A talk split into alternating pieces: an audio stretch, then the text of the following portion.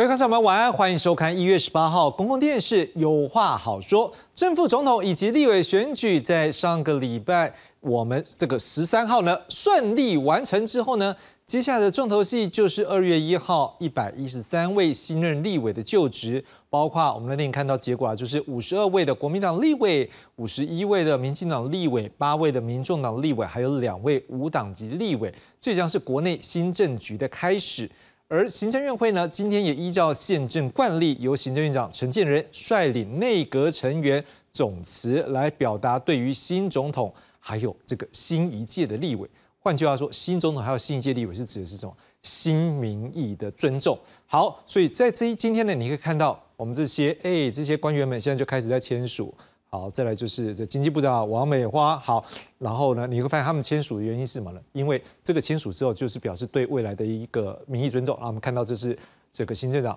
陈建仁。好，那哦，虾梨不加税了哈，陈建仁三个字。好，OK，好了。所以我们可以看到说，他们这样的签署之后呢，也代表这个是即将会一个新政局的开始。我们自己来看一看这个行政长陈建仁他今天怎么说。第十六届总统、副总统及第十一届立法委员选举已经在今年的一月十三日圆满完成。台湾人民顺利选出了未来带领台湾向前走的新总统，以及代表民意的新国会代表，为台湾民主发展写下了新的篇章。期盼行政院团队能与新国会紧密合作，持续推动各项福国利民的政策。然而，基于我国。宪政惯例以及对新总统及国会新任期新民意的尊重，我已经向蔡总统请辞。接下来，我们将进入看守内阁时期，直到部会首长及正副院长交接为止。在这一段期间，请所有部会务必要坚守岗位，持续推动国家政务。行政团队仍需要以战战兢兢的态度来妥善照顾人民的日常大小事，并且为台湾长远的发展。打下更坚韧厚实的基础。最后，我期盼大家跟我一起，在这最后的一里路，不负人民托付，继续打拼。让我们继续点燃自己，照亮台湾，努力信实地完成阶段性的任务。好，这位身兼民进党主席的总统当选人赖清德，也在昨天啊，昨天下午，他在主持这个民进党中常会的时候呢，表示为了更客观推动国政，所以他退出。民进党内的派系运作，也就是离开新潮流。我们来看看赖清德怎么说。因为我已经担呃担任总统啊，当选总统又是党的主席了哈。那我是即日起哈，就是啊离开新潮流啊。因为其实政党民主政治就是政党政治啊，政党内的自己团体有其功能啊，哦，但是为了要啊，因为更客观了哈，然后去推动国政，啊，也能够啊团结党内的同志，然后领导这个党，所以我自己日起离开新潮流哈。那第二个也要感谢许立明秘书长哈，一年多前定是邀请他来帮忙，啊，他也拔刀相助，啊，我们非常感谢感谢秘书长哈。那秘书长现在也完成阶段性的任命啊，他阶段性的工作，他也跟我呃提出要我履行承诺啊，让他回归山林，我们就一方面感谢他了哈，一方面也祝福他哈，啊，让他休息一下哈。不过我还是要讲哈，国家。需要他，随时他他随随时要准备再赴战场。好，听到赖清德最后讲说，随时要再进入战场，看起来赖清德现在已经在准备各项的人事布局。不过，当然，赖清德这个时候选择表示说，哎，他要来退出新潮流的这样的一个派系的部分，是否跟他所推动的民主大联盟，或是未来整体中央政府的人事布局，还是说民进党内的派系平衡，又或者是说跟未来立院龙头选举有关吗？今天晚上我们要请学者们为我们来做解析。不过赖清德的子弟兵哦，这位刚获得立委三连任，而且是这次全国区域立委选举得票率最高百分之七十六点五四的林俊宪，他昨天在中常会后就这个状况之下，他倒是透露赖清德早就没有参与新潮流运作了，所以我们来听听看，哎，林俊宪他怎么说？他也是告诉他这个退出新潮流啊，对啊，那个那个赖清德主席特别说他将退出新潮流运作，其实我个人了解啊。民进党在这几年以来，派系的其实运作约束力本来就不像以前。那那赖清德主席他其实跟新潮流，他过去很多年来几乎都没有参与。新潮流的什么什么什么大会、内部内外什么会议，或者是一般的呃聚会，他从来没有去参加，大概也没有时间去参加。所以对于派系的运作，他他其实大概也都不了解了，也没有参与。那现在他当选了主席，把当选的总统，其实推出新潮流，我认为这也是一个很好的一个宣示。我认为这也是一个证明，而且在选前，他大概就有做做这样的一个考量，好不好？选前就已经有讲了，选前他大概就有这样的一个思考。没有讨论到现在。因为那时候选举嘛，也不会也不会说，哎，会不会这又是一个不想让让他成为一个选举嘛？所以我想选前他大概心里面就有想到说，啊，那选后会如果当选，他会做这样的一个选。好，当然我们刚刚也说过，接下来重头戏就是二月一号的立委就职，在当天呐、就要选出第十一届立法院正副院长。民进党虽然只有八席的不分区立委，可是，在蓝绿不过半的这个国会当中，现在看起来扮演了很关键的角色。而民众党的八位立委当选人在星期一一起开记者会，要求蓝绿两党有志要参选院长的人要说清楚对于国会改革的看法。他们还提出四项改革重点。我们来看看民众党不分区立委当选人黄珊珊还有黄国昌怎么说。民众党这边的态度是会自己推派人选出来角逐国会的龙头吗？还是说等到蓝绿的呃他们的答案，你们才要做相关的决定？民众党这边是有八席，所以我们很清楚的是，我们要的是未来的改革，而不是谁来当院长。所以今天我们提出的很简单，就是比正副院长更重要的是是国会改革。国会改革里面要让这个事情从以前到现在，人民的期待必须要先被落实，而不是只是谁来推院长。第一个承诺，在第一个会期，也就是蔡英文政府还在看守的期间的第一个会期，完成立法院职权行使法的修法，建立国会听证调查制度。第二个具体的承诺，第一会期修法完成，强化人事同意权的审查。新的政府马上要面临两个重要的人人事同意权的审查。第一个是三名的 NCC 委员，更重要的事情是司法院正副院长也是新的总统要提名的。第三个承诺，在第一个会期要强化立法委员利益回避的规范。第四个，立法院院长在立法院经费的行使上，我们希望立法院的院长未来针对身为立法院院长相关经费的使用，必须要落实公开透明的原则。当然，这场记者会你可以看到有两个层面，一个层面是民众党看起来就是先抛出所谓的国会改革的一个议题，这是一个路线；另外一个路线事实上还是回到就是那么未来的立法院院长的一个龙头选举，民众党可能要支持哪边？所以这两条线呢，我们大家也要来做一个讨论。不过很明确的一件事情是，柯文哲的一个子弟兵蔡壁如，昨天上午在接受媒体访问的时候，他则是喊出啦，民众党应该要自提人选，不要跟两党来合作。我们来看蔡壁如怎么说。你刚刚在广播上是不是有特别提到说，就是呼吁民众党不要跟民进党来合作，因为这样子好像柯文哲说的新潮流不倒，他不会好这个说。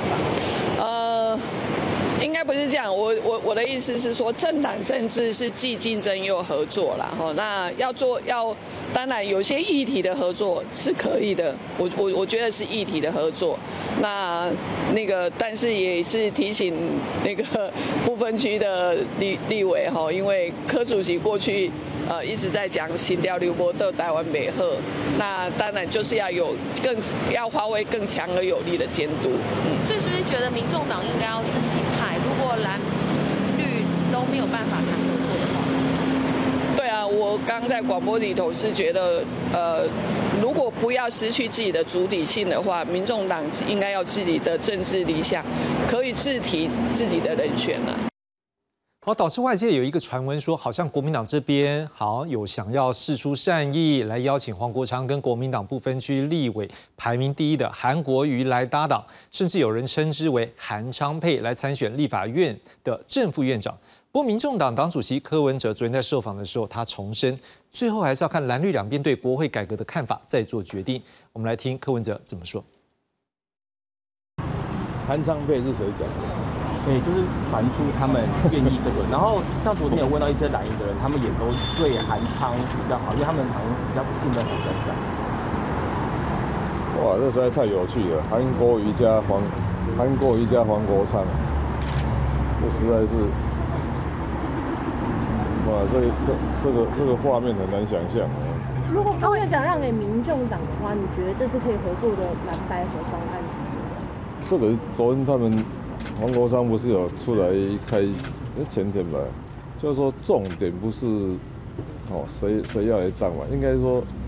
你们有没有认同这种国会改革的的那个那个那个想法嘛？啊啊，如果愿意出要想要选人，就要出来说明的。说明一样嘛，候选人要有证件发表嘛，就是说，哎，你希望怎样？所以不急的，还有两个礼拜，给大家思考一下。那绿绿绿营的部分，他们现在也喊出说要找民众党立委还有黄曙光来可能入阁，这是一种绿白合，你觉得这个想法怎么反正有各种说法嘛，就是。蔡壁如反对在立院绿白合，您主席觉得呢？那这个。所以说我们这个台湾民众党的好处，就是各种声音都有。但绿白合的话，会不会变成说之前喊这个新潮流不倒台湾不会好，但现在变成在帮赖清德的团队哦，会让新潮流完全执政吗？你觉得？这一点哦，民进党基本上是一个部落政治，新潮流只是最大的一支部落，所以你不要把民进党跟新潮流画上等线，这两个还是等号，这两个还是不一样。今天下午最新的进度，国民党部分呢，韩国瑜是透过脸书来宣布什么事情呢？他放了一张照片，他跟着谁啊？这是前国民党主席江启臣。然后他说他想要介绍他所请托搭档的副院长人选江启臣委员，感谢江启臣同意一起并肩作战，搭档哦，一个名词哦，韩江配，一起来携手校正。携手校正回归，好，校正回归，立法院该有的监督制衡角色。哦，这校正回归这四个字好久没有见到了。好了，当然这不代表最后没有跟民众党合作的机会。好，至于民众民进党的部分，嘿，民进党的立院的党团关键人物柯建明，好，今天下午哈，他在韩国瑜宣布韩江配之后，他是接在他的办公室接受一些平面媒体的访问。所以，我们今天早看到平面媒体的说法是说，他说民进党。会让现任的正副立法院长尤锡坤还有蔡其昌，好，这个要什么尤昌配，哈，也是昌字，哈，来搭档继续参选。好，柯建明也强调，看起来三党都会自己推人，这是他今天下午说法。事实上，他在昨天他在接受媒体访问的时候，他就有类似的看法。看起来他昨天跟今天看法是很一致的。我们来听听看柯建明昨天接受媒体访问时候他所说的内容。院长、副院长，您是怎怎么人家要韩昌配，那怎么配都是领导领导等级，嗯，哎，但是也有可能啊，到最后是自己投自己啊。自己投自己的意思是？民民众党投自己啊，他种出一个正副正副了，国民党弄弄个政府嘛，嗯，那这个是这个，那我们那我们会推出我们的人选嘛？你判断民众党会自己推自己？也也不可能，他自己投自己啊，自己投自己就他免去被。投韩国瑜的耻笑嘛，嗯，是不是啊？那可是这样等于保送，对保送保送韩国瑜，所以他们现在就他们现在两个在演嘛，啊，这个属于一个开始而已，呃，离二号还有段时间，这样大概大概人包白吧，有点包白啊，嗯。啊啊，按照包容性在打你们的事情，所以绝对不可能有绿白和这种可能性存在，除非他主动来主动提议来归，也。那民众呢要民众党民众要形象的话，要无条件提议来归，对他来讲未来还是比较好一点。他投韩国瑜是哪一个比较有形象？他们两个一合的时候，就一起沉沦，一直下线。我议长应该是怎样？是随时的，不是为了你们绑架我们勒索，我们就答应你，答应你到最后他也也是给你垫，也是不会答应你啊。你当熊害我我，就紧张给他跪耶。这些人讲话你不要去相信，今天讲话明天讲话不一样，天天讲，天天都搞好笑。所以没有可能各个击破吗？你想有这么简单吗？他们传进传出了。至于国民党总统选举失利的部分，选后有部分人士向党主席朱立伦喊话，要求辞职负责。我们来看看曾经担任过国民党发言人的萧敬言怎么说。呃，一支球队哦，如果这个战绩不好的话，除了主将要检讨之外，总教练本来就应该要负责。更何况哦，这个在选前哦，人家一直要你升格去当 GM 哦，然后你还一直坚持要当总教练哦，那这个球队如果打不好的话，总教练本来就应该要负责。尤其是自总统公民直选以来哦，国民党这个四次败选，两千年这个李李登辉请辞，两千这个呃二零一六年朱立伦请辞，二零二零年吴敦义请辞。好，这个完全没有任何一个意外。民进党的惯例也是，只要败选，党主席就要下台负责。那请问为什么这一次朱立伦不用下台负责？国民党主席朱立伦则是在昨天国民党中常会上回应表示，他也可以一走了之啊，心痛仇快。可是国民党必须要继续改革，所以他说他会忍辱负重，负起改革责任，奋战到他明年任期结束。我们来看朱立伦他的说法。跟大家报告，这一次担任党主席这段期间，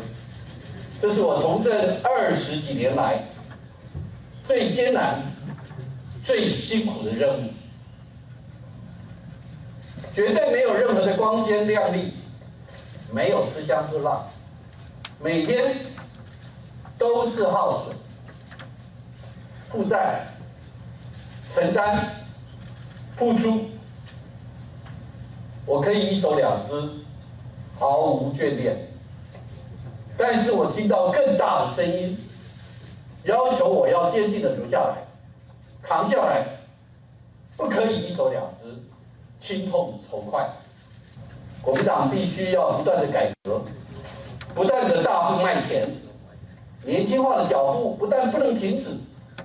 要走得更快。所有的谏言批评。我都会接受所有的责难，责难我会一肩扛下，我会继续忍辱负重，改革，培育我们更多的人才，我会坚定的奋战到任期结束。国内最新政局的分析，就邀请我们的专家学者为大家来探讨喽。介绍今晚来宾，第一位介绍是台湾师范大学政治学研究所教授曲兆祥曲老师。主持人好，观众朋友们大家好。第二位介绍是政治学者施正峰施老师，大家好。第三位介绍是文化大学广告学系主任钮泽勋钮老师，主持人各位大家好。各位观众朋友，那我们就先来看一下国内政局的最新综合报道。大选落幕，各界关注选后政局的发展。行政院长陈建仁依照宪政惯例，内阁总辞，获得蔡总统未留，到五二零新总统上任前担任看守内阁，稳住国内政局。盼行政院团队。能与新国会紧密合作，持续推动各项福国利民的政策。然而，基于我国宪政惯例以及对新总统及国会新任期新民意的尊重。我已经向蔡总统请辞。除了内阁看守，新国会的运作也是焦点。由于民众党抛出国会改革四承诺作为合作条件，面对新国会龙头之争，蓝营热门人选不分区立委当选人韩国瑜，透过脸书宣布与立委江启臣搭档角逐正副院长，主打校正回归立院该有的监督制衡角色，而非过去八年的立法局。如果民众党的朋友们也愿意推出这个副手的人选来跟。韩市长搭配的话，只要大家有共识，那我想我这边啊是可以这个退出没有关系啊。蓝白合不合不是只有蓝的问题。江启臣强调，如果民众党愿意推出副手人选，跟韩国瑜搭配，可以退出。不过，民众党回应不会与个别候选人做利益交换。期待蓝绿两大党的立法院长、副院长的候选人可以具体的回复我们的四大诉求，来作为我们后续的一个参考依据。民众党这边也不会私下跟个别的候选人进行协商或是利益交换。这次大选三党不过半，国民党拿下五十二席，成为国会最大党。民进党五十一席，民众党八席，还有五党两席。民众党如何发挥关键少数合纵连横，备受关注。记者综合报道。好的，回到现场，我们就赶快请教一下徐老师，您怎么样看？说赖清德在选在昨天的中常会，这等于是选后的第一次中常会，他向党内这些中常委们表达他的态度，他要退出新潮流的运作。我个人的感觉是，可能是基于两个原因呢。第一个原因，他毕竟呃确实是呃当选总统以后，总统是中华民国的大家长哈。你如果说呃只照顾一个党，甚至是这个党里面的某一个派系的话，那真的是会把总统做小了。所以我想这个也展现出来赖总统的一个至少他自我的一个期待吧。啊，所以呃老实说，站在一个国民的立场，呃不而不是站在一个民进党。党员的立场，站在一个国民的立场，我是觉得，呃，我是很高兴看到这样子的一个一一个一个做法哈。当然，你说那既然退流也可以退党嘛，那当然这个就有点有点 over 了哈。因为呃，这个民主政治嘛，它本来就是靠政党政治的运作，所以它代理政党，特别是我们中华民国的宪政体制是，呃，半就我们就暂时说它是半总统制好了啊。那么总统兼任。呃，党主席有他方便的地方啊，所以说，而且过去的惯例，不管是民进党执政，呃，或者是国民党执政，他其实都有都有这样子的一个一个惯例跟传统，所以站在当选总统当选人的立场，他。不辞党主席而辞去，呃，新潮流的一个呃这个这个成员的这个身份哈，那我觉得这个是一个值得鼓励的。第二个呢，可能也跟新潮流在某种程度上，在过去这一两年啊，被科批这个这个呃挂号一下啊，挂号，因为我们借用人家的名词，所以挂号一下，它叫做呃呃什么？新呃新潮流不倒呢，台湾不会好，有没有？这个话其实就我所知道，在网络上，在年轻人的族的的群体里面，这个话是传的非常非常广的，所以对新潮流这个的形象来讲，我觉得多多少少是有一些负面的影响。那么赖总统他是以，我相信他好不容易当那当选了，他自己对自己也有一个期待啦，所以说呃某种程度上。他想跟新潮流也保持一个距离，所以刚才呃也是这个我们呃这个赖总统的这个呃可以算是子弟兵吧，对吧？对，他也刚才我看他在受访的时候，他也特别去强调说，哦，这个他其实不参加流派的运作很久了哈。我想某种程度上，这也就是在保持跟新潮流一定的一个距离啦。但总而言之，我觉得这是一个好事，好，值得为他鼓掌。施老师怎么样看？你对民进党派系研究很久呢？你没有？施老师先拿。啊，OK，嗯，我我先讲说哈，这里有可能可能说防卫跟攻击了。防卫的部分就是说，是不是担心呢？刚才曲老师提的，就是说，呃，新潮流，呃，是呃这个。重囊酸的嘛，哈，所以呢是他要扛一些东西啦，是有一负面的哈等等那些东西。那其实我是讲攻击的，不也不是讲攻击，就是说，因为刚才提到说，因为 K P 一直在讲说新潮流不打台湾不会好嘛，但是他一直没有直接打这个呃呃这个民进党的部分嘛，所以呢，在这个节骨眼里面呢，你要把民众党推给。国民党这个方面哈，呃，也未必嘛啊，所以呢，借这个机会里面呢，就是说啊，就是说我已经退流了哈，OK，那这样子要顺理成章。只不过我们必须要讲说。呃，新潮流没有退流的这回事了，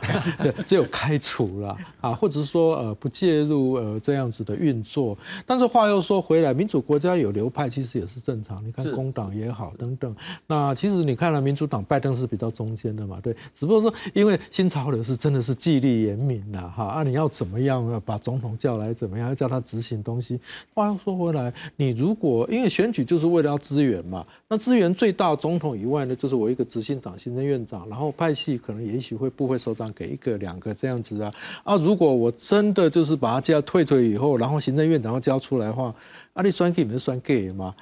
要永续经营吗？那四年后被林佳龙或陈其迈取而代之吗？你看他也才要不要？所以我是觉得说，应该是要为了这个 KP 铺路了。老师，我们再从一个角度，就是说他在选前就提出民主大联盟，再加上目前不可否认，大家从选举，我们可以讲，不要讲说我们公司的念在谈啊，各台都是一样，就在讲是说他可能会像是陈水扁过去一样，他会相对是他的席次少，他会相对弱势，会不会这是一个他也去降低他党派色彩的一个机会，去铺成未来他跟做在野党合作的机会？OK，你你你如果比较阿扁跟小英，小英是全面执政嘛？那阿扁是朝小也大嘛？对。那阿扁呢？呃，这个对在野党也很客气，对自己的党内的流派系也很客气啊，也很客气啊而且那个可能跟就是他的那个实力是有关系，所以我们可以看到现在的赖清德大概就是阿扁那个样子嘛，所以他必须要努力啦。不过我我还是要强调，就是说，因为大家一直在强调说他是少数双重少数等等，因为我一直在观察美国战后到现在，美国的总统有一半时时间是朝小野大，有时候老百姓故意要你知道就是呃分裂投票，故意来制衡你嘛，那这个时候你的说服力啊。你说服在野党、反对党说表示你的领导力，所以是不是要叫做这民主大联盟呢？因为你知道，我们也知道说这里面也牵涉到说议题合作啦，那是最起码的嘛，哈。然后呢，接着制度化，可能说是不是赵伟让一些，或者是正副搭档，或者甚至要入阁等等，这个都是可以讨论。那可能我觉得是这个时候呢，呃，这个应该是主主导权应该回到 KP 吧，他在在想什么啊？袁老师，如果在一个角度来思考，就是说现在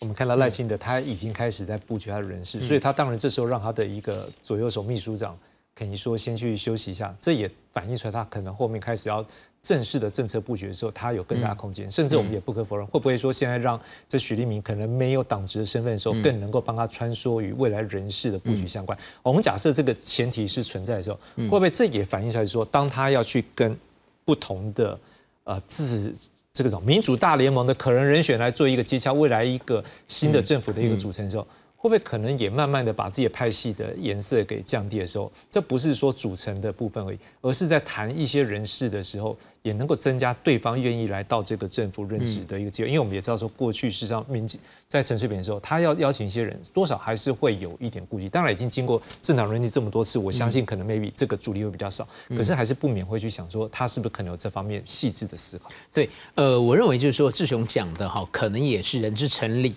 也就是说，哈，研之成理的一个逻辑的一个考量。也就是说，他如果哈，去降低自己本身流派的一个色彩来讲的话，你要去外面去求财，基本上哈，他的一个可能性会比较高一些些哈。那但就是说，其实我还是先聚焦他退流的一个策略操作哈。我还是会认为就是说哈，这样的一个。这样的一个动作哈，大概是象征意义还是大于实质意义？哦，对我还是觉得象征意义大于实质意义。基本上来讲的话，是他希望能够借由这样的一个退流的一个动作哈，去形塑一个全民总统这样的一个印象。我觉得这个是他主要的一个考量。为什么会有这样的一个考量？主要来讲的话，就是因为哈，它是一个少数总统的一个概念，甚至有可能是一个双少总统的一个概念。就是说，在立法院里面来讲的话，国民党有五十二席，如果加上无党籍的两席是五十四席，它就等于就是说多了民进党三席。那民众党如果他那个八席真的跟国民党去进行一定程度的一个蓝白合来说的话，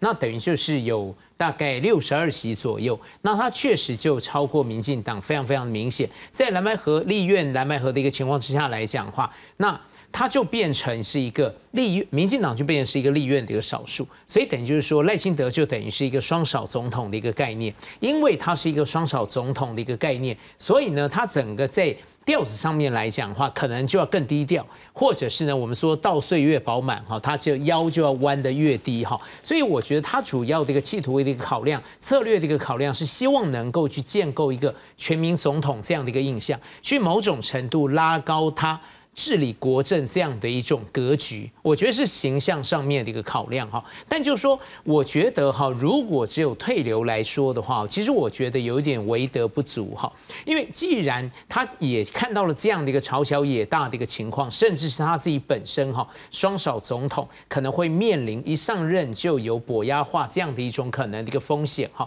所以他会祭出这样的一个招式。那但就是说呢，我会认为这个是一个比较虚招，而且这个。坦白讲哈，不花他什么气力跟成本，很容易做嘛，就是一句话而已啊。而且他能够完全主导这整个这个局势的一个进行嘛。那外面的人来讲话，就会觉得就是说你为德不足。这基本上你耗费不了你自己的资源跟成本，所以我才认为就是说哈，他要怎么样子化虚为实，去让外界觉得他是在玩真的，真的想去建构一个全民总统的一个印象，或者是真的要去做一个全民总统，我觉得可能要做一些实际的动作。好，第一个实际动作来讲的话，现在选举也已经结束了嘛，对不对？好，那侯友谊跟柯文哲也赢输了，那是不是赖清德哈择日就可以去拜访柯文哲、拜访侯友谊、拜访国民党、拜访民众党？我觉得这是一个可以操作的一个地方嘛。好，那去拜访来讲的话，可能你光去拜访嘘寒问暖，我觉得也没有什么实质的意义。那你如果再深刻的考量一点，为日后的一个国政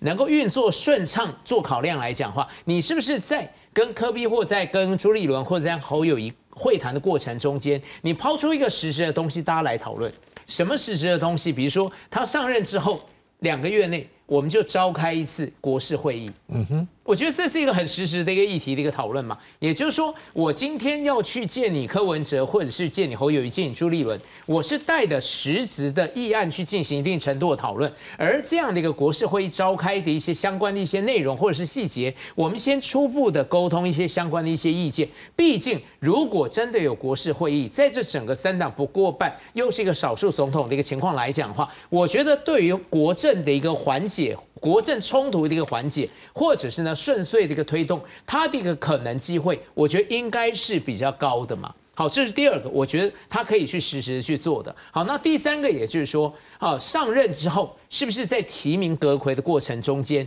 就真的去考虑国会里面的在野比较多数这样的一个情况，去去考量国会的一个生态，任命在野能够接受的人来担任行政院长的一个职务。我觉得这个部分来讲的话，可能对于朝野的一个僵局或冲突的一个缓解，他的注意可能会更大嘛。因为毕竟刚刚大家也谈谈谈论过阿扁时代哈，阿扁时代坦白讲，他也是一个少数总统的一个概念。好，呃，但就说哈，基本上哈，他第一任是唐飞，那第二任就是张俊雄，那张俊雄就明显的一个少数政府的一个概念。那可是呢，阿扁有一个立论，那个立论也就是说，他不愿意考量国会生态多数。是国青或是泛蓝联盟，因为他认为哈，那是一九九八年选出的国会，是旧民意。我是两千年新选出来的新总统，那你旧民意一九九八到二零零一年，那所以我的民意是比你新的。那所以我今天以一个新民意新总统这样的一个姿态，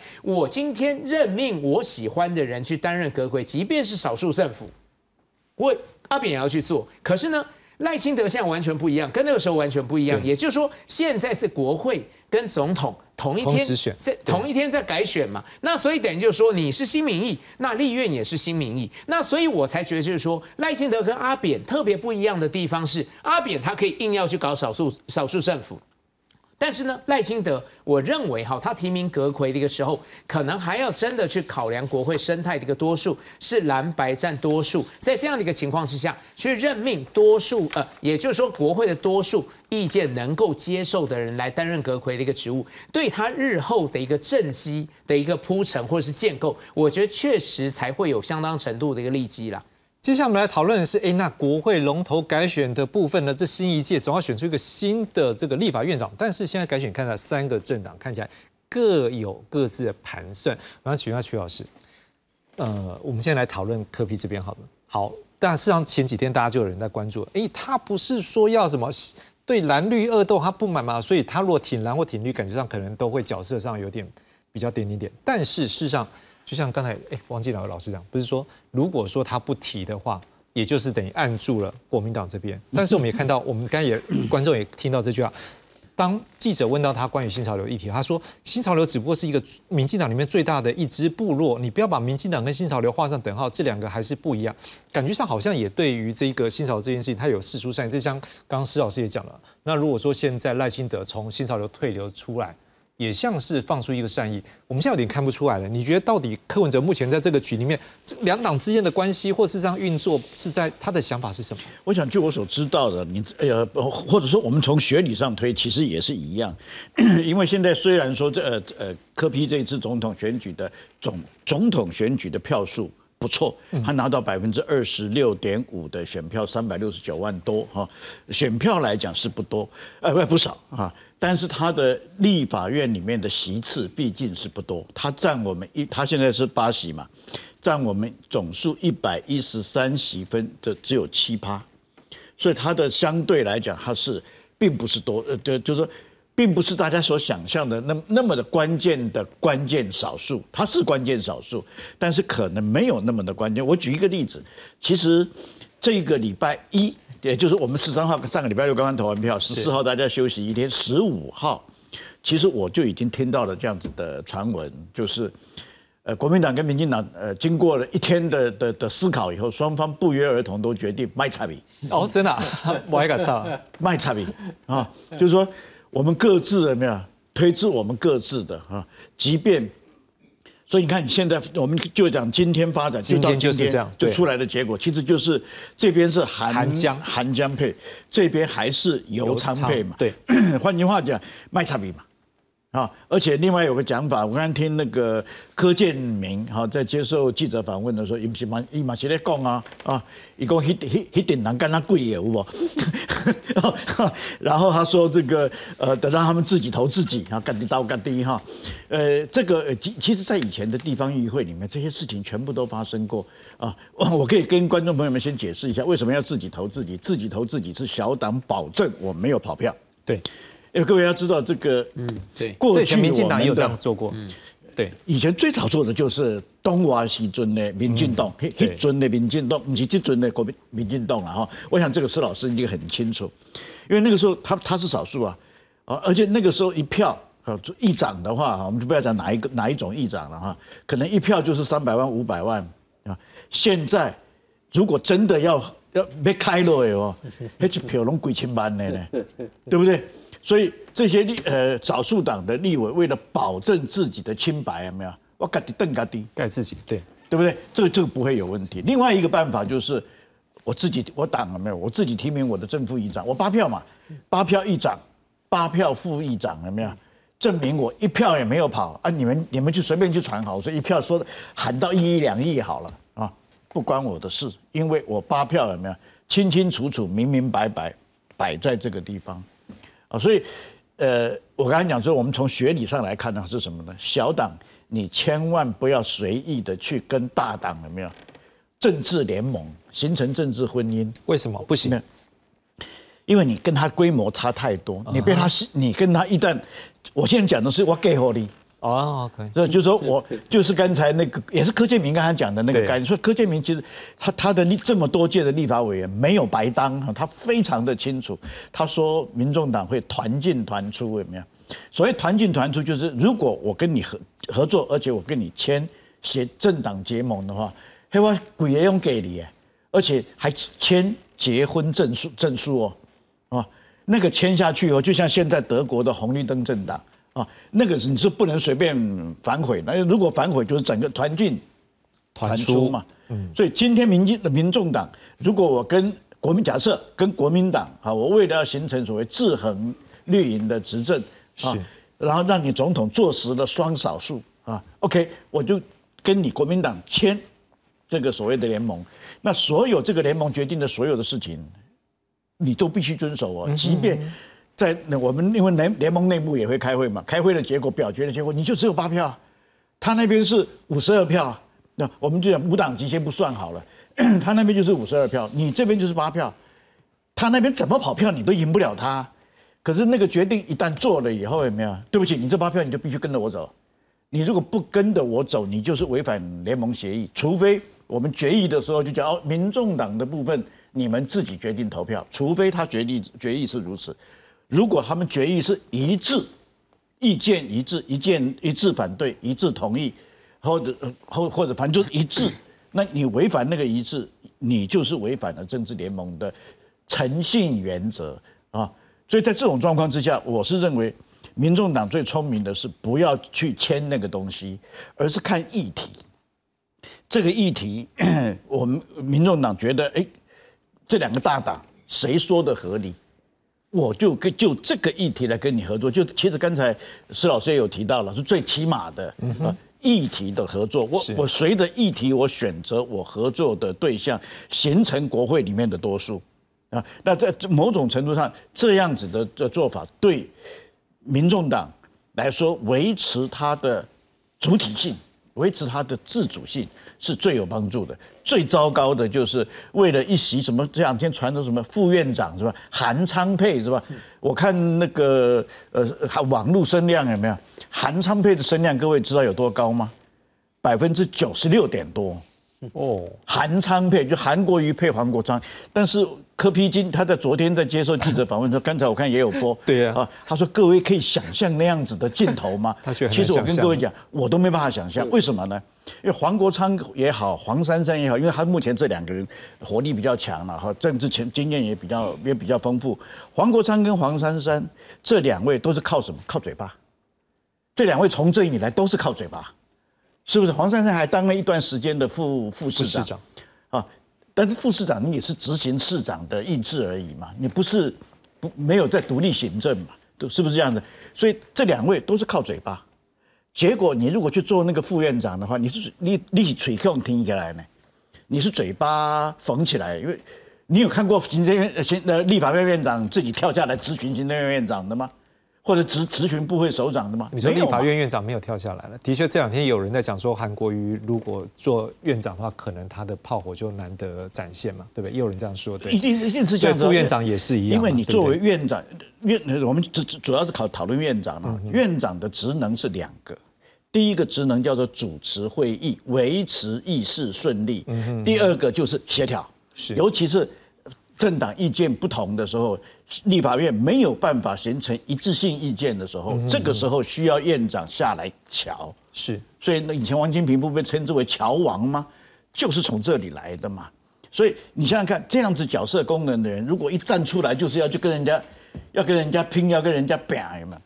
他怎么做？所以说我的意思是说，黄珊珊也罢，黄国昌也罢，都不是院长、副院长的适合人选，不是他们没有能力，是他的角色功能性不适合。所以在这种状况之下，难怪礼礼拜一就有人讲讲了嘛，卖差比。哎，邵老师啊，卖差比，那像赖清德这样子，未来这四年，哎，就拍鬼不？还是说民进党可能也有其他的什么样的一个想法，或者是最后有什么样绝招吗？我我先讲一下，说刚才呃呃赵强兄的这个提的这个部分，就是说最安全的方式就是说一体合作嘛，对，啊，一体合作，那免得我帮你背书嘛，被绑被绑死了这种感觉。但是呢，是不是会稍显保守？好，OK，那也没有错。当副院长其实没什么权利，坦白说了，因为你没有那个席次嘛，啊，那为人作嫁，对不对？那我是觉得说，赵伟也许选择性的，他想要表现的，控制 NCC 的，或者是司法的等等，或财政这些东西，委员会的赵伟啊，委员会的赵伟嗯哈，也许还有一些，就是说你让几个给我嘛，不然的话，在野党要有表现法案，其实是很难很难的是了哈。那回头再讲说赖清德部分，我们再回头讲，就是说阿扁的那个时候，他就找了，即使最坏的情况就是也大的时候嘛，就有韩国语嘛。OK，那我也知道，就是说，通常在呃朝向也大的时候呢，呃，也许你很大重大的法案要通过。政绩他不让你过，但是政府的营运等等这些雨露均沾的这个东西呢，还是都会过了。因为你政府一停摆的时候，大家骂是骂国会，不是骂行政部门。你看前阵子美国就是这样子，所以他是老型仔仔啦。其实我是觉得说，他应该会守住的是行政院长跟这个啊这个各个部会的部分内部的分配，也许会给在野党来呃白银一些东西。不然的话，其实他国会应该就是说，那没什么大不了了啦。哦，对，其实我刚刚讲的是国会的部分，但是政府内阁的部分，那个可能会有一些职位是可以合作的。对，也就是尤其是其实柯比在选举过程里面就讲过，带有监督性质的啊，不管是首长也好，副首长也好哈，或者有些独立行使职权的机关，像刚刚讲的 NCC 也也好，还有一个机关非常重要。中央选举委员会哦，中央选举委员会也是非常重要，它的独立性是非非常重要，因为它等于球球赛的裁判嘛，对不对？所以这些机关里面，如果说呃民众党有适当的他自己的党员，或者是他们推荐一些人进入到这些机关里面来，发挥所谓所谓的监督的功能，我觉得这是确实这个可以考虑。施老师，我们再补一句，像刚才也有提到是说。柯批，我们刚刚有念出来嘛？哈，他是讲他已经有点释放善意，是说，哎，实际上新潮流跟民进党不等于等号。那如果这样的话，就像你刚刚这样讲法，会不会说这个善意也铺出来了？搞不好这段时间我们还可以观察到，如果有一些球、一些桥铺起来，哎，搞不好真的后面说游戏会也提出一些国会改革的，刚好也正中下怀。这个都哎，不是正中下怀这四个字有没有用错？我不知道，反正就是也达成，这更正应该这样不好，应该说他们的目标一致的时候，会不会等于是说这一个对于民众党来讲？他搞不好会有一个机会说，我觉得我来支持这个民进党。我说，如果如果民众党是把他过过去看过去这个时代力量被裂解，对不对？当然他会怕嘛，好，OK，但是我觉得 KP 应该不是那么保守的啦，也就是说他现在耿耿于怀，就是呃蓝蓝白河嘛，比较耿耿于怀那件事，他耿耿于怀是蓝白，所以本来比较气的是新潮流，现在又变成是比较气国民党。没有没有，因为你看他老婆，人家没事一直在讲嘛，狗狗你那个样子，你就知道他一定很不高兴，你一直要吃我吃我豆腐嘛，不管那些技术性的嘛。那民进党这边他已经示出善意的时候，他如果有表现，而且这个表现不是说资源，因为民进党他们考虑的部分是资源嘛。就是人嘛，然后这个裁员的部分嘛，对，但他认为说，我如果在媒体上，就是说我有那种改革那种东西，而回头到那个所谓的，你也知道在讲说国会改革的那些东西，哦，国会改革到底是要改革到什么样的东西？那跟跟宪政体制当然是有关系。我觉得他必须要讲出一个很崇高的叫国会改革等等那些，到底是组织呢，还是程序呢？等等那些东西，他然后他们也在讲说，是变成所谓的同意前惯例有没有？我觉得那个解释啊，不能讲胡说八道了。其实就是，其实随便欠债空空的。刘老师，我们最后来看到说，事实上我们看到，虽然今天国民党这个韩江配终于成型了，但是也透露一个讯息是说，像江这部分如果有机会，这个蓝白，对，可以讲，因为上次没有合成了，真的合了，好，这个空间还是存在这样合作空间，是不是？国民党这边除了自己本身现在具有的人数优势，五十二加二。五十四的这个优势之外，他是不是也是有一些空间？他会希望跟白这边继续合作？我相信当然会这样哈。那也就是说哈，就韩江佩、韩国瑜跟江启臣的一个政府搭配要去选院长来讲的话哈，其实我觉得在策略上面啦，我觉得在国民党的一个策略上面来讲的话哈，呃，他还是有他相当程度的一个利基哈。毕竟这个部分哈。呃，announce 这样的一个讯息是一个主动出击，我觉得某种程度来讲的话，也是进可攻退可守哈。因为就是说，就韩江这个个性上面哈，确实有相当程度的一个互补性。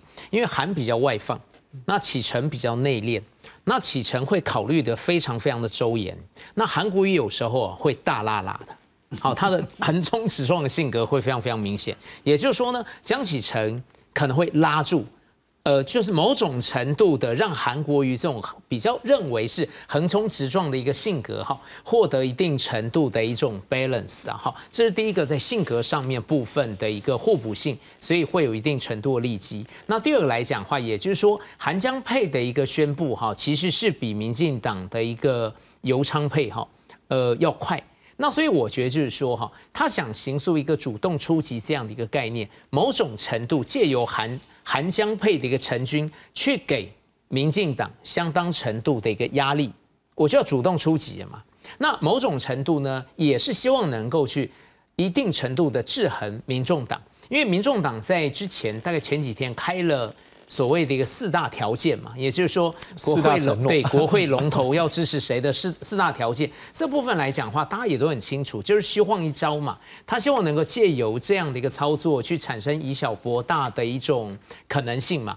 因为科比他们自己很清楚哈，我立法院的一个八席，基本上就是掐住你蓝绿的一个咽喉嘛，打到你的一个七寸。那我当然要不断的去进行我自己本身的一个造势，因为造势议题造势，我会不断的去争取筹码。去扩大我的一个谈判的一个权利，那我要跟你以小博大的话，你就要换更多的资源给我嘛。那这个对民众党来讲话是稳赚不赔的。那所以你看，现在国民党他反守为攻，某种程度也是想制衡你民进呃民众党之前所提出的那什么四大条件或是四大承诺。好，这个部分我觉得也是一个利基点哈。那第三个利基点来讲话，其实我会觉得就是呢，呃，可能国民党哈已经开始哈把他自己本身的一个。新会旗的一个战略，或者是一个赖清德上任之后的一个战略，他做了很明显的一个确认，就是国会，因为国会基本上来讲的话，它是最大党，是。那所以他借由这样的一个韩江配的一个陈军哈，来开始做一定程度的一个练兵，那可想而知的，他以后绝对会好好去把握这样的一个立院的一个主战场，包括你赖清德所提的呃行政院长的一个人选，我如果国民党不同意。好，我也去串联白军的话，我就会让你赖清德政府哈会有相当程度的一种压力。这个部分来讲话也是利基，也就是说，它战略上面很清晰，就是以国会为主。那第四个哈，各位肯定也看到江启臣他讲了一个很有弹性的话，也就是说，呃，他也愿意去礼让。呃，民众党好，这个副院长这样的一个位置，我觉得这个部分也是高招嘛。第一个，他向民众党抛出橄榄枝。那第二个，他也可以形塑哈江启臣自己的格局嘛，因为毕竟来讲的话，中壮派。好，总要有出头天嘛。那所以他也在为他自己本身哈，不管是二六年选呃台中市长等等，哈去做一定程度政治能量的一个拉升。那基本上来讲的话，我也是。反手为攻，我看你民众党怎么样来做一定程度的一个回应嘛？那如果你民众党哈愿意跟我国民党合作来讲话，或者是在人事上面去做呃蓝白的一个搭配来说的话，等于是蓝白成局，那就给哈民进党执政更大的一种压力。那如果呢啊民众党不愿意跟我去做正负搭配，他只要自己提名自己的人选。或者是呢，他按兵不动，在投票的过程中间，他保持中立，那国民党的韩江佩还是能够顺势当选，我觉得也有这样的一个考量哈。那第五个，我觉得还有一个利基点，这个利基点来讲的话，就是呢，呃，中壮派。准备在蓝军里面做一个明确接班的一个态势，因为我觉得国民党他们自己也考量到，就是说哈，这次那个年轻选票败得非常非常的一个惨，年轻选票大概七成以上都是科批，那蓝蓝绿两党只能够吃那种最。那个科比没有办法去吃到的那些年轻选票的一个票盘，所以坦白讲哈，年轻选票就国民两党来讲话，其实我觉得都陷入一个非常非常大的一个困局。那所以呢，如果哈江启臣顺势接了副院长来说的话，对于整个这个国民党中壮派接班这个印象就会变得比较强，因为我们本来谈谈国民党的一个中壮派来讲话，大概就一枝独秀，就是蒋万安嘛。那现在你至少有江启臣，那除了蒋万安、江启臣之外，好，国民党年轻的立委、新科的立委大概就有十几席，那这个部分对于国民党的一个中壮接班或者是青壮接班来讲的话，就会有相当程度的一个机会点，也就是说，他能够形塑一个哈。青壮派跟中壮派在国民党里面，哈，是实际主导这整个政治资源跟权力分配的一个最重要的一个 group。如果有这样的一个概念来讲话，你对外的一种拓销力就会比较强，你会让大家觉得就是说，让年轻族群觉得就是说，哎，你国民党现在好像有一些中壮派或是青壮派，党中央似乎都有给他们一定程度表现的一个空间。所以我觉得这个部分来讲话，或许也是韩江配哈陈军他所考虑的一个策略上的一个利基点。最后大概每位老师大概各一分钟，一分半，好不好？我们来看一下，是说那在国民党部分呢，现在看起来，民进党现在是要什么？他要冲他的执政，然后这个民众党是要发挥他的关键的小数，创造他政党最大利益。那国民党部分呢，你看朱立伦现在好像有人叫他辞，但是看起来党内气氛并并没有要他这样做，是吗？其实我呃，我接一下刚才牛牛老师的话，我觉得这一点我非常同意哈，呃。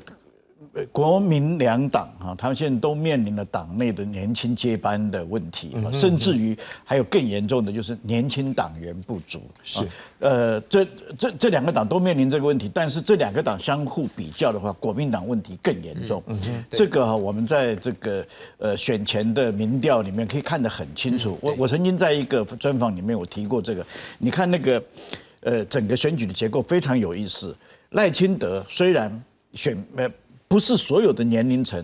支持率都是第一名，不是啊？他在年轻族群里面，他就是输给科比啊。他在四五呃五十到六十的这一个阶段，他是输给呃呃这个呃侯友谊。但是六十岁以上，他一枝独秀。可是他每一道菜都吃得到，也就二十到二十九，三十到三十九，就年龄层，我们在民调里面分几个段，有没有？他每一段。都有百分之二十以上的支持，可是国民党没有。国民党呢，跟柯批刚好相反啊哈。柯批这边呢是二十到四十这两个年龄段，有没有？他都是一枝独秀，就是刚才讲的，有没有到七成？大概是有，不不一定了哈。但是超过五成是绝无问题啊。然后呃中间这一段就是这我们一般讲中状态的中啊，他又他他又在到第二，到老人那一段有没有？他永远是第三，而且差很大。就是说，换句话讲，民进党他是每一道菜都吃得到，是。但是这两个党刚好一人吃一半，所以就形成了这样子的一个特殊性。那么这个特殊性就对国民党来讲，如果他不能够增加新党员的支持，新的年轻支持力量，只是靠提拔一些年轻的一些一些样板人物，老实说，能够对他产生的补药的效果不大。他一定要想办法。进入到年轻层里面，吸收新的生力军。呃，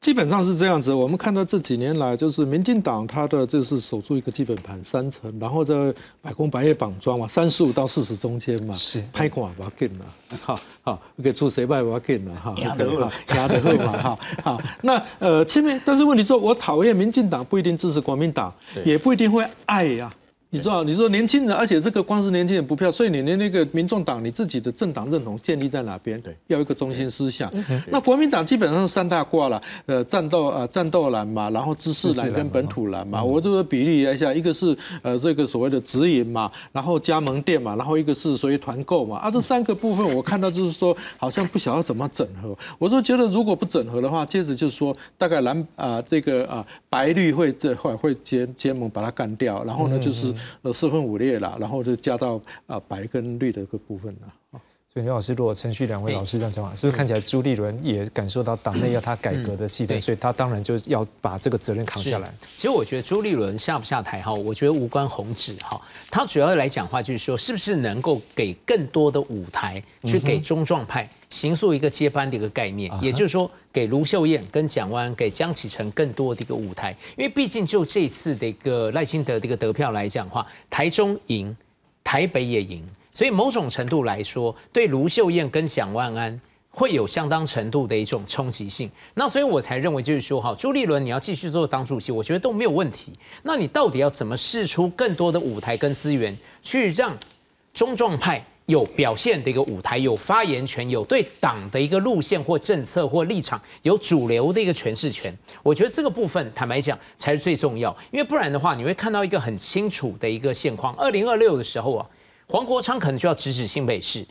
黄珊珊可能还是会挑战蒋万安，嗯对。那二零二六侯友谊已经要准备卸任，那你国民党人选在哪里？这个就是一个横在前面非常非常大的一个问题嘛。那所以我才认为就是说，今天你国民党有没有可能看到你自己不足的一个弱势点，这个部分寻求补强的一个机会。所以我觉得朱立伦哈，他是一个聪明人，他应该看得清楚这样的一个现况。科批的一个年轻的基本盘只会越来越大，因为高中生也很喜欢科批，那高中生几年之后就有投票权，那你国民党的基本盘是越来越萎缩，民进党也是一样。那陷入这样的一个困境，你如果没有解决方法来讲的话，我觉得国民党可能就像那个可能就会。呃